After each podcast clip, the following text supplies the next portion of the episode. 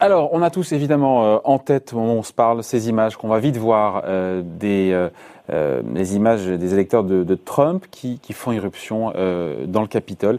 Des images ahurissantes, diront certains, saisissantes, stupéfiantes, largement commentées dans les médias et qui sont venues quelque part presque éclipser euh, euh, un autre fait qui est très important, c'est que le Sénat américain bascule dans le camp démocrate. On a eu Raphaël Warnock mardi, John Ossoff qui a remporté donc le deuxième et dernier siège euh, du Sénat et qui restait donc on le savait en balance dans cet État américain de la Géorgie.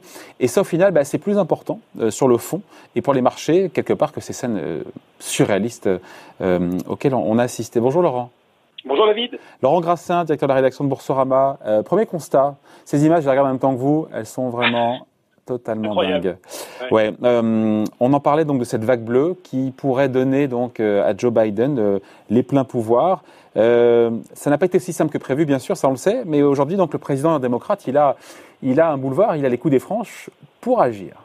Oui, et c'est finalement tout le paradoxe entre ces images, effectivement, que vous avez décrites assez, assez surréalistes, et puis, euh, au final, cette hypothèse dont on avait parlé, de cette vague bleue, c'est-à-dire en tout cas euh, cet alignement des planètes pour Joe Biden avec un, président élu démocrate, une Chambre des représentants euh, majoritairement démocrate et un Sénat majoritairement démocrate. Ce n'est pas tout à fait le cas. On sait effectivement que la majorité à la Chambre des représentants, elle a été acquise début novembre.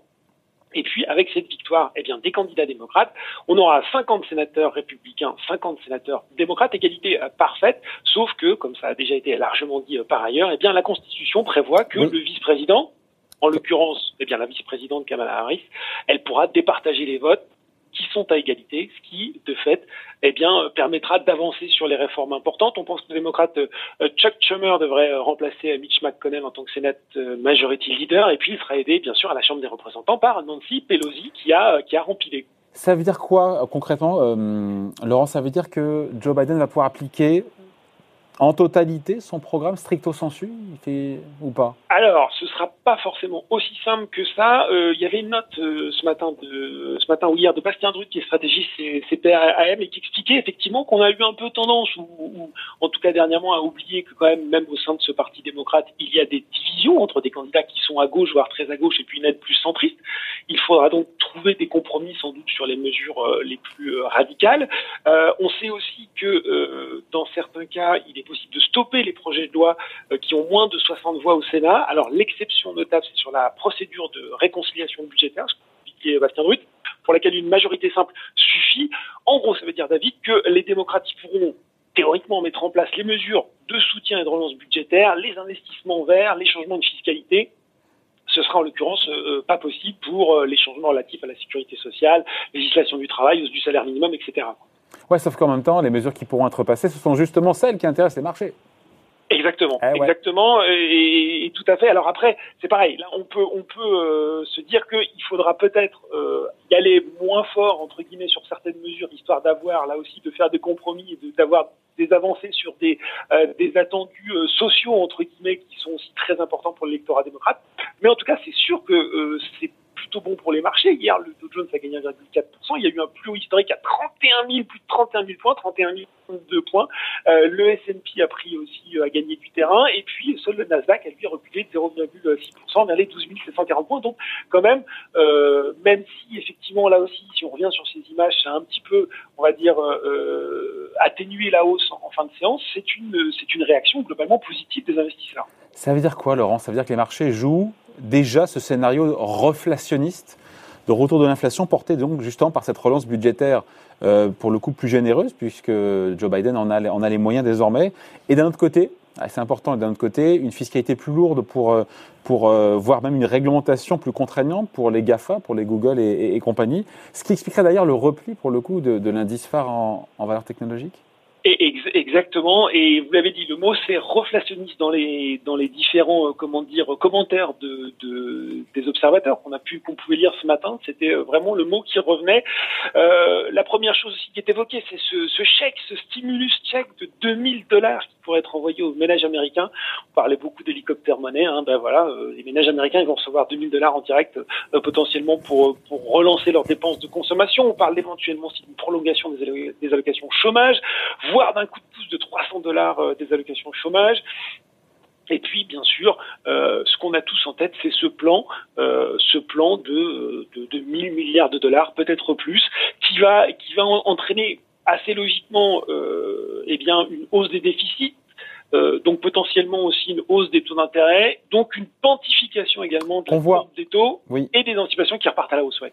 Ouais, et donc euh, ce qui explique qu'on a vu hier une hausse des valeurs bancaires américaines, et pas seulement hein. Exactement, exactement. Voilà, euh, qui dit pontification de la courbe des taux. On voit bien, on a vu le 10 ans américain passer au-delà des 1%, ce qui n'était pas vu depuis le mois de mars, je crois. Exactement, voilà. Donc on a eu effectivement hier l'indice sectoriel des banques qui a gagné près de près de 6%. On a eu la remontée assez nette de Goldman Sachs 5%, JP Morgan 4,7%.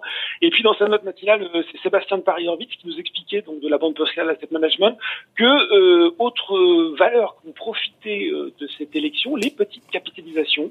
Euh, l'indice Russell 2000, on n'a pas forcément vu hier, mais qui a gagné de près de 4%, avec bien sûr la reprise, une reprise plus forte, euh, là aussi notamment avec des dépenses publiques en infrastructure qui bénéficient à ce segment. Et puis effectivement, vous l'avez dit, côté obligataire, bientôt à 10 ans qui est repassé au-dessus des 1% pour la première fois depuis mars 2020, et puis des anticipations d'inflation qui elles aussi remontent et qui repassent la barrière des 2%.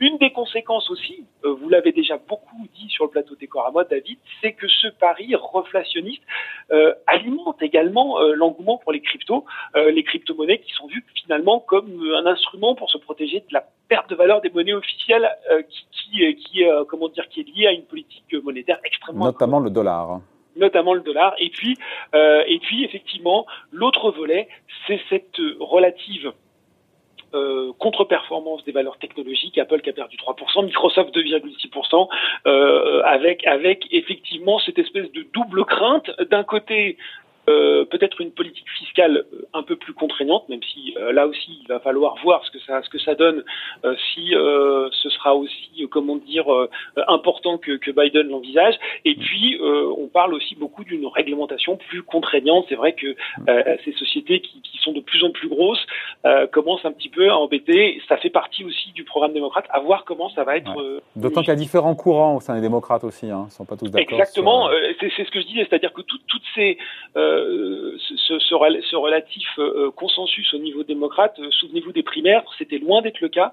Donc je pense que quand on va rentrer dans le vif du sujet, ça va être un petit peu plus compliqué. Ouais, on se quitte là-dessus, mais je, si on prend un peu de recul, on voit que les marchés ont beaucoup retourné leur veste sur l'élection de Joe Biden, hein, qui au départ faisait peur, après on l'a applaudi, après on était satisfait d'avoir un congrès qui soit aux mains des républicains, enfin un Sénat républicain, et au final les marchés s'accommodent d'avoir oui, c'est vrai. Alors après, après, généralement, on va ressortir, vous savez, dans ces cas-là, on aime bien ressortir euh, les, les, les statistiques et l'historique de dire que finalement, quand les planètes sont alignées, qu'on a un président démocrate, c'est quand même plutôt bon en règle générale pour euh, pour Wall Street. Donc, euh, donc ça, c'est plutôt une bonne chose. Je aussi que, comme on a eu la preuve hier, avoir une gouvernance apaisée des États-Unis, que ce soit au niveau national ou international, ça va faire du bien à tout le monde. Donc, pour le moment l'équation penche largement en faveur, en tout cas du côté des investisseurs de Joe Biden, euh, si bien sûr euh, euh, il dégaine dans les mois, années à venir, un, durcissement très fort des impôts, ce sera peut-être un petit peu plus compliqué. Bon voilà, merci beaucoup Laurent, Laurent Grassin, directeur de la rédaction de Boursorama. Merci, bonne journée, bye. Merci David.